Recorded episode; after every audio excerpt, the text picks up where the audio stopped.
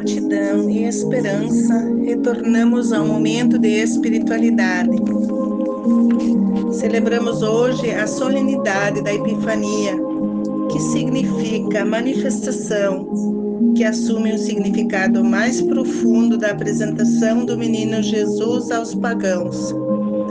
Eles representados pelo, pelos reis magos que vieram do Oriente para adorá-lo o chamado de Deus foi forte para aqueles homens resolver e enfrentar uma longa viagem para ver o menino. Podemos imaginar quantos obstáculos tiveram que enfrentar pelo deserto. Dirigiram-se à Palestina, pois sua intenção era encontrar um caminho mais perto.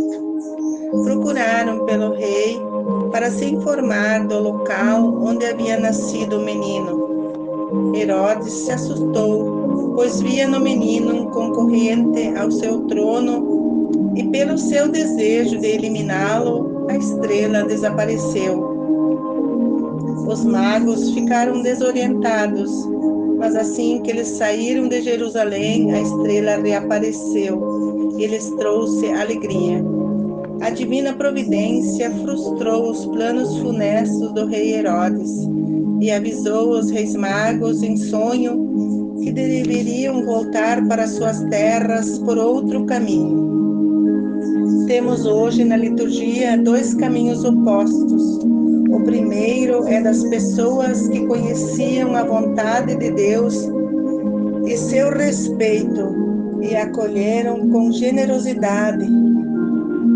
Dificuldades e contratempos terão que enfrentar, mas o apelo de Deus é claro, para que não desanimam, rezo para se manter no caminho certo e se as paixões e tentações os desviarem do caminho, pedem perdão para receber a absolvição e voltar ao bom caminho.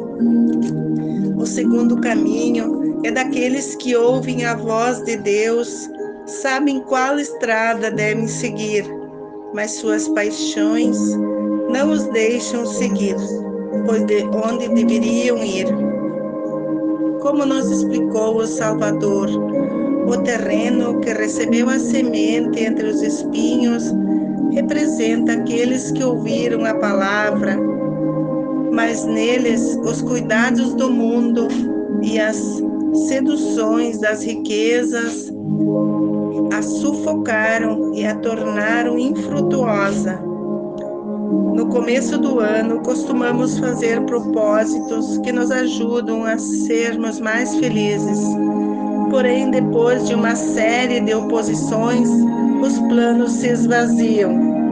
O mesmo pode acontecer no campo espiritual. Temos junto do Pai um filho, nosso intercessor, que nos ajude e roga por nós.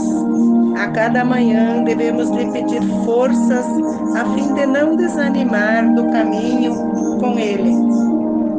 A celebração da Epifania é um convite para que nos deixemos guiar até a gruta de Belém.